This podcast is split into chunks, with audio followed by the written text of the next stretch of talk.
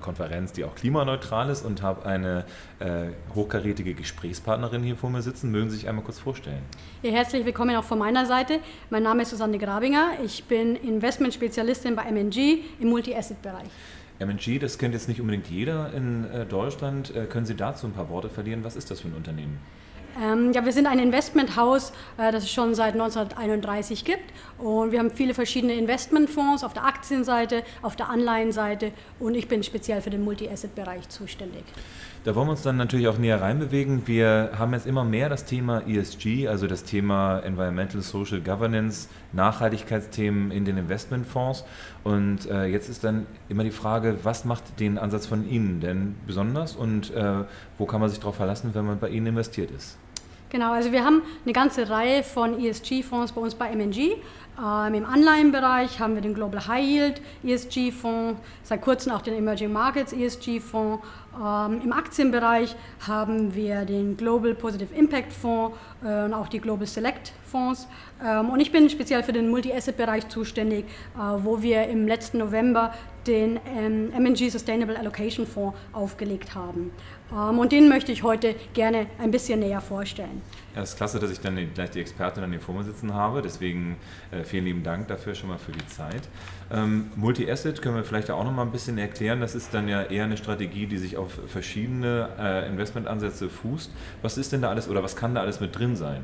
Ähm, also wir haben Aktien im Portfolio, wir haben Anleihen im Portfolio und für dieses spezielle Investment haben wir eben auch nachhaltige Investments im Portfolio, beispielsweise grüne Anleihen, grüne Infrastruktur ähm, und auch supranationale Anleihen. Okay.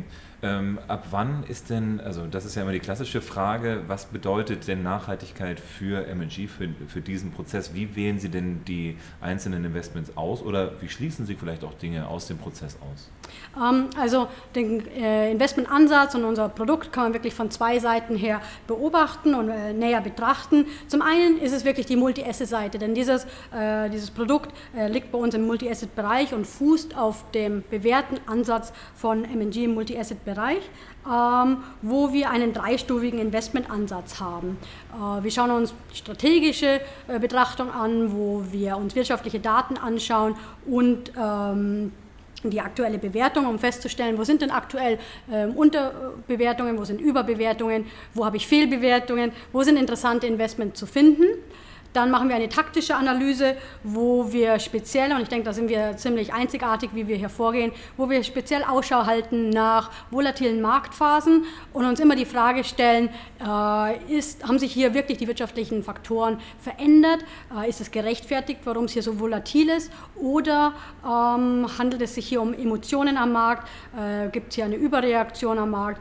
Ähm, und wenn wir der Meinung sind, dass Zweiteres der Fall ist, dass es hier um Emotionen geht, dass Emotionen die Märkte treiben, dann nutzen wir das zur Veränderung unserer Vermögensallokation, denn wir sind der festen Überzeugung, dass hier sich in diesen Phasen oft sehr, sehr gute Einstiegsmöglichkeiten ergeben für langfristige Investoren. Und der dritte Punkt ist dann eben die Portfoliokonstruktion, wo wir ein möglichst diversifiziertes Portfolio zusammenstellen. Und wie gesagt, wir nutzen Aktien, wir nutzen Anleihen, aber wir nutzen bei diesem ähm, speziellen Produkt eben auch grüne Anleihen, äh, grüne Infrastruktur und supranationale Unternehmen, um äh, supranationale Anleihen, um hier ein möglichst diversifiziertes Portfolio zusammenzustellen.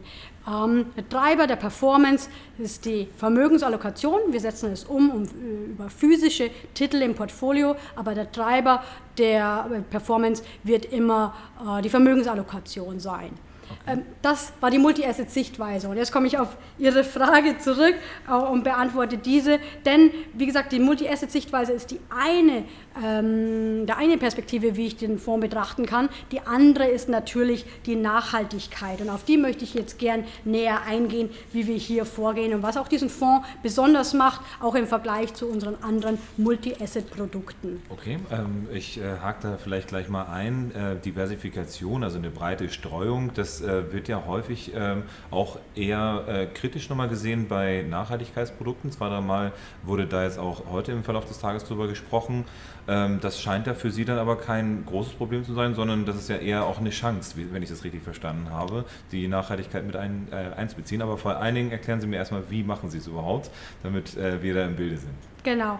Ähm, von der Nachhaltigkeitsperspektive lassen sich zwei Bereiche im Portfolio unterscheiden. Das eine ist ähm, der Impact-Bereich wo wir Investments auswählen, die wirklich einen positiven Einfluss haben auf die Umwelt oder auf die Gesellschaft, also die wirklich aktiv die großen Probleme äh, der heutigen Zeit aktiv angehen und adressieren.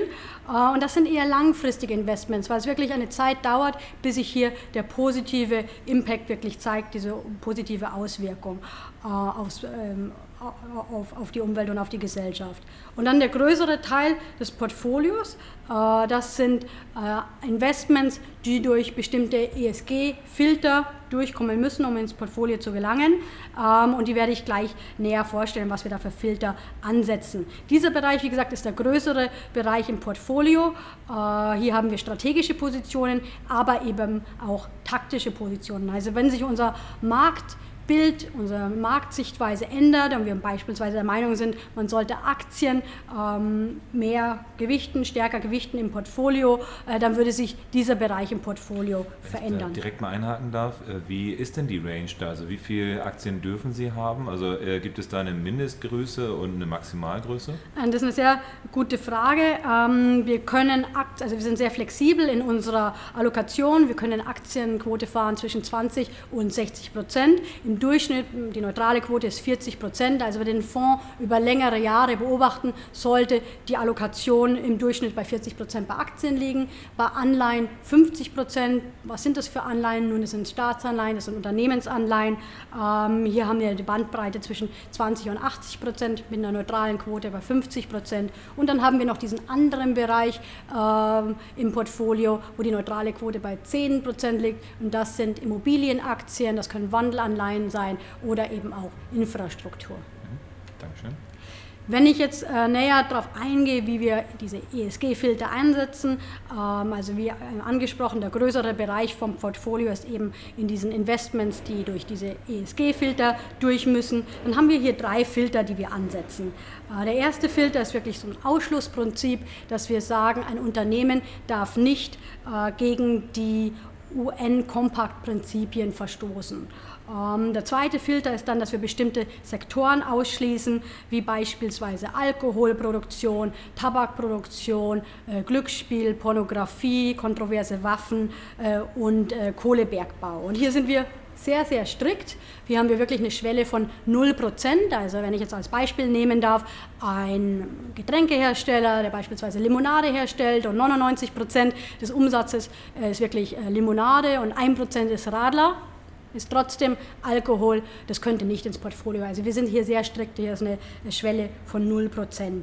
Und dann der dritte Punkt ist, der dritte Filter ist wirklich, dass wir versuchen, die Unternehmen auszuwählen, die besser abschneiden bezüglich ESG-Kriterien als Mitwettbewerber. Also hier wird sektorweit äh, verglichen. Und hier nutzen wir einen externen Provider, nämlich MSCI und schauen uns hier das ESG-Rating an von MSCI für die verschiedenen Unternehmen.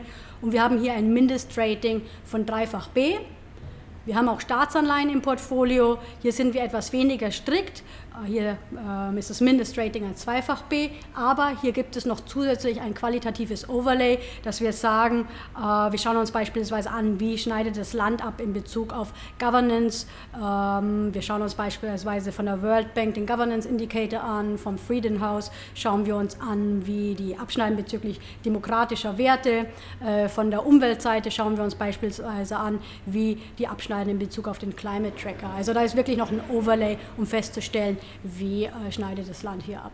Ähm, wie viel fällt denn da so ungefähr noch raus? Also ist es dann eher so, dass man sagen würde, ein Großteil bleibt dann noch da drin, weil ich kann mir vorstellen, gerade die gut bewerteten Staaten werden ja wahrscheinlich auch tendenziell eher die demokratischeren Staaten sein, oder ist es eher so, dass da immer noch durch so einen Filter äh, massiv was rausfällt?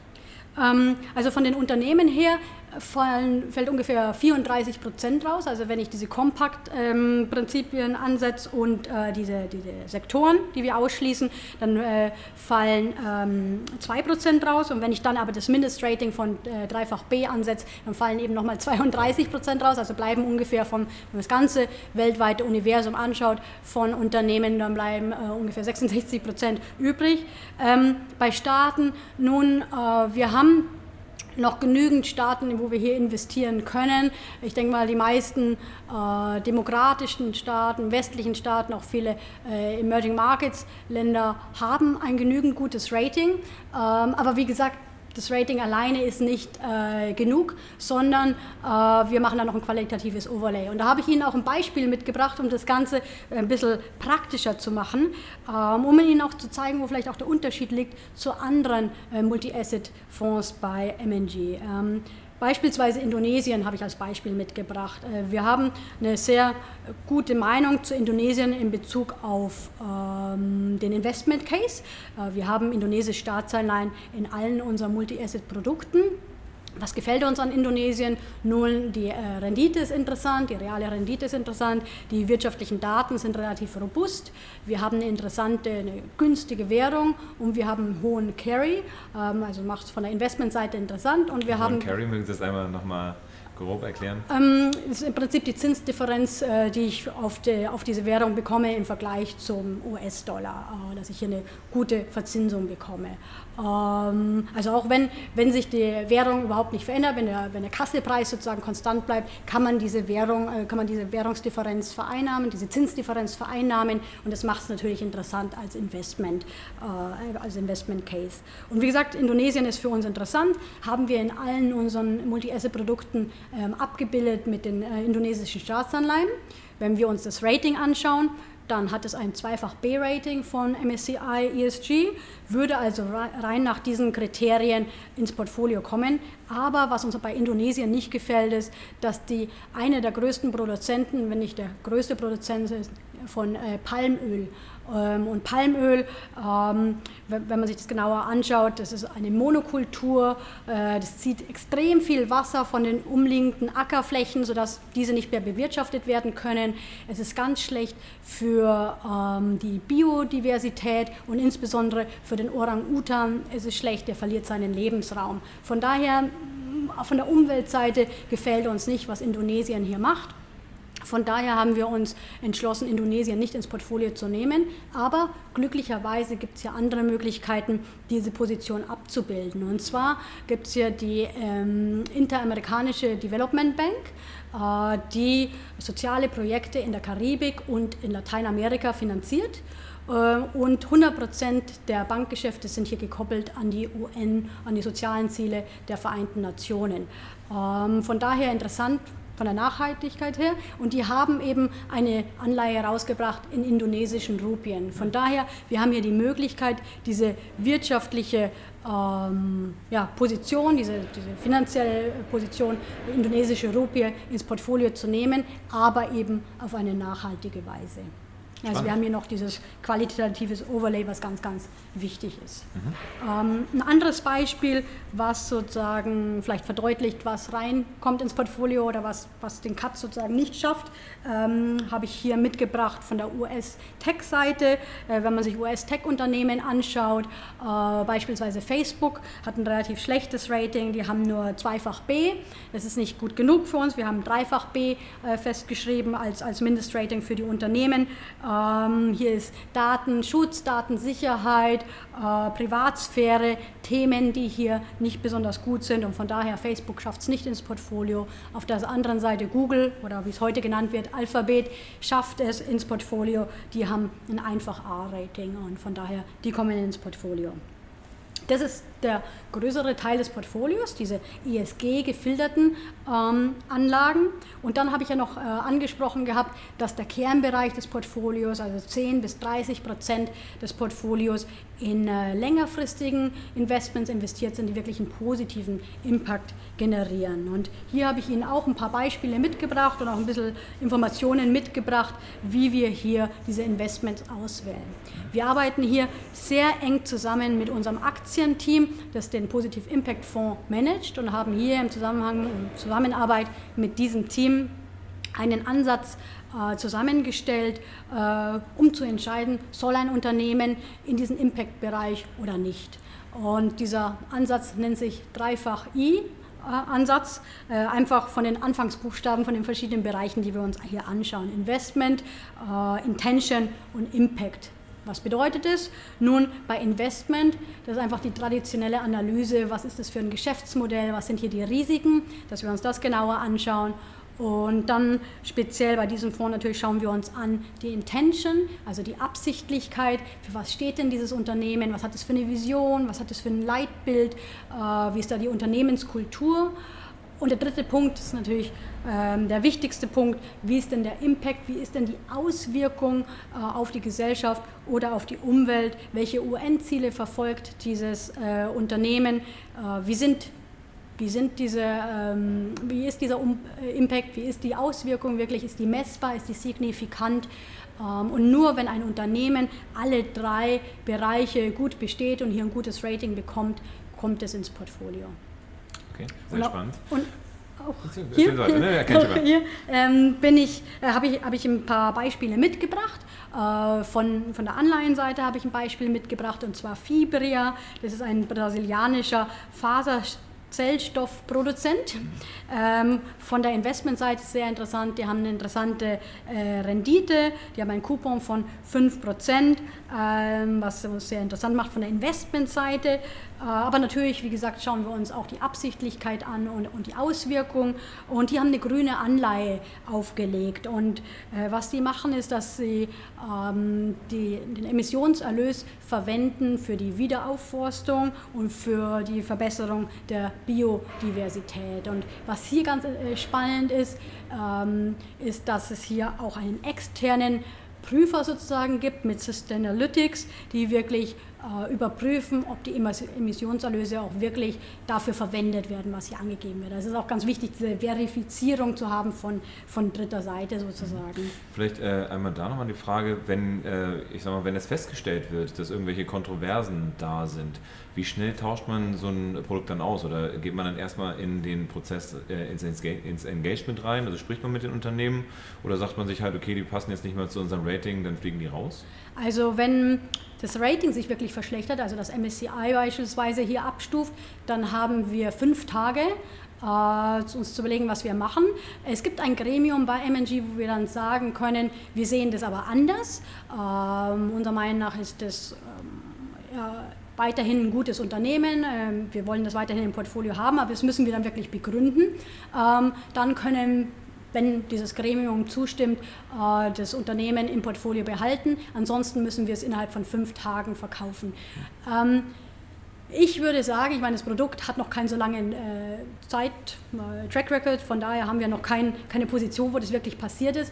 Aber ich würde sagen, wenn es wirklich kontrovers ist, würde man wahrscheinlich was suchen, was ähnlich bewertet ist am Markt, aber ein deutlich besseres Rating hat, äh, weil wir wirklich dieser, ja, diesem ESG, diesem Impact wirklich treu bleiben wollen. Ähm, wir haben aber auch die Möglichkeit, direkt mit dem Unternehmen zu sprechen. Also wir haben ein Corporate Governance Team, wo man dann wirklich, äh, ja, auch wirklich mit dem Unternehmen dann spricht und, und verstehen äh, und dann wirklich diskutiert, äh, was, da, was da wirklich passiert und ähm, ja, wie, wie, die das sehen, dass man dann auch versucht, vielleicht Dinge zu verbessern. Mhm. Wie ist es denn äh, von den Bewegungen her? Ne? Also heutzutage ist es ja so, dass immer mehr über das Thema Nachhaltigkeit gesprochen wird. Ähm, Stellen Sie das auch fest bei äh, den äh, Produktanbietern bzw. bei den Emittenten von Investments, dass die diesen Prozess mitgehen? Also erhöht sich dann eher die Messlatte, dass man sagt, ähm, die, wir wachsen vom Rating her mit oder ist es eher so, dass gesagt wird, es gibt immer mehr, die in Anführungsstrichen in Richtung 100 Prozent äh, im, im Nachhaltigkeitsrating gehen? Naja, 100% Nachhaltigkeit ist wahrscheinlich schwierig zu finden. Was man auf jeden Fall feststellen kann, ist, dass es immer mehr grüne Anleihen gibt. Ähm, also wenn man zurückblickt, sich ins Jahr 2000, da gab es da noch relativ wenig, aber das ist wirklich ein wachsender Bereich, was natürlich für das Ganze für uns als, als Investoren auch interessant macht, dass wir hier einfach noch mehr Möglichkeiten haben zu investieren. Ähm, also hier gibt es auf jeden Fall mehr Möglichkeiten als noch vor einigen Jahren. Und es ist auf jeden Fall äh, sehr, sehr wichtig, eben auch ja, für Diversifizierung im Portfolio, dass man dann auch nicht nur auf ein Thema setzen äh, muss, sondern eben eine Diversifizierung auch von den, von den Themen hat. Mhm. Also es bewegt sich was am Markt, das ist ja auch ein positiver Trend, das äh, finde ich auch sehr, sehr gut. Ähm, aber wie gesagt, die, Sie waren noch mitten im Investmentprozess, ich habe da jetzt eingehakt. Ähm, von daher hört sich auf jeden Fall sehr spannend an. Ich finde das mit den 0% auf jeden Fall eine, eine, gute Geschichte, damit man als Kunde auch sagen kann, Ausschluss ist wirklich Ausschluss. Ne, das ist äh, auch immer ein Diskussionspunkt, wie sieht das mit Umsatzschwellen aus und so weiter.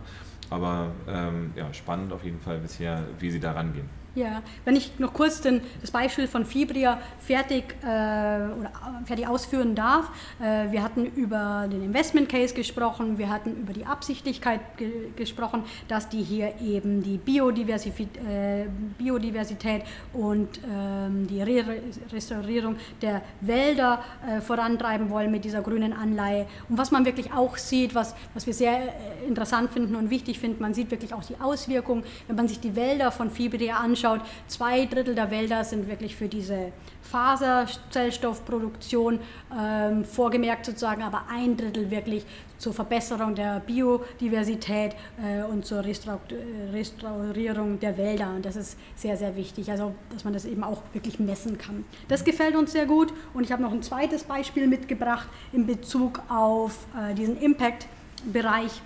Und zwar Infrastruktur, da habe ich Ihnen mitgebracht äh, Green Code Renewables, das ist einer der größten Betreiber von Windanlagen in äh, Großbritannien. Wieder interessant, wir haben es in anderen Produkten bei MNG im Multi-Asset-Bereich ebenfalls positioniert. Also von der Investmentseite sehr interessant, die haben eine Dividendenrendite um, um die 5%.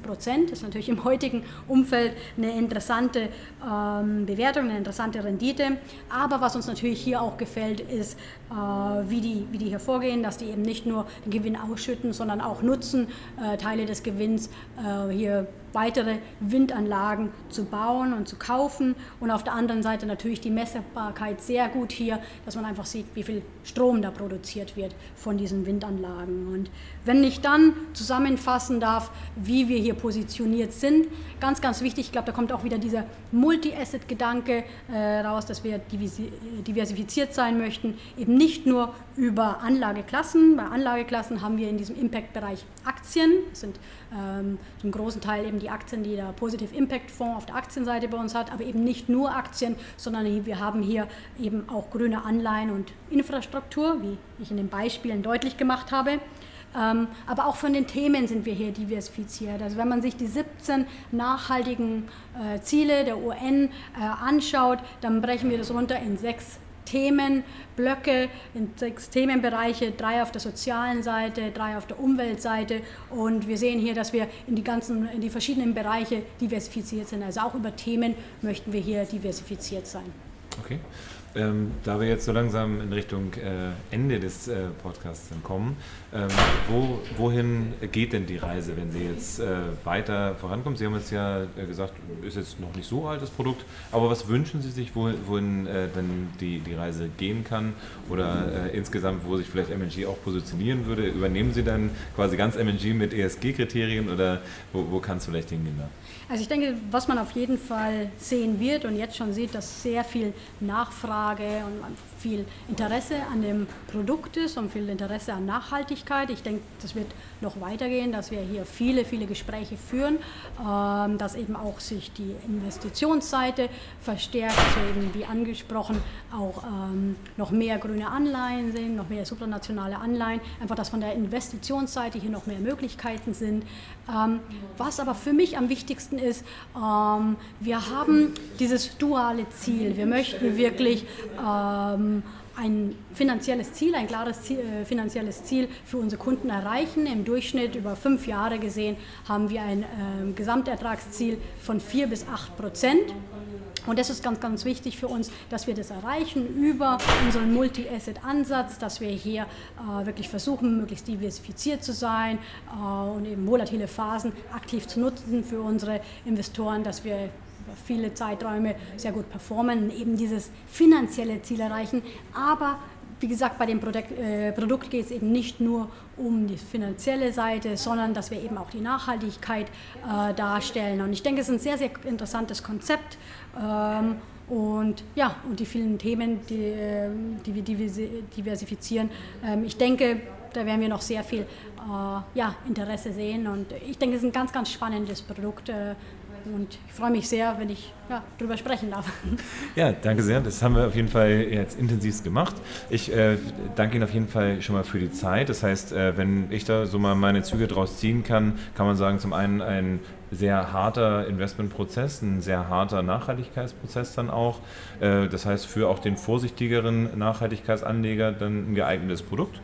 Ähm, dementsprechend äh, vielen lieben Dank, dass Sie sich die Zeit genommen haben Danke und äh, dann viel Erfolg weiterhin mit den Produkten und äh, noch eine erfolgreiche Zeit hier heute vor Ort.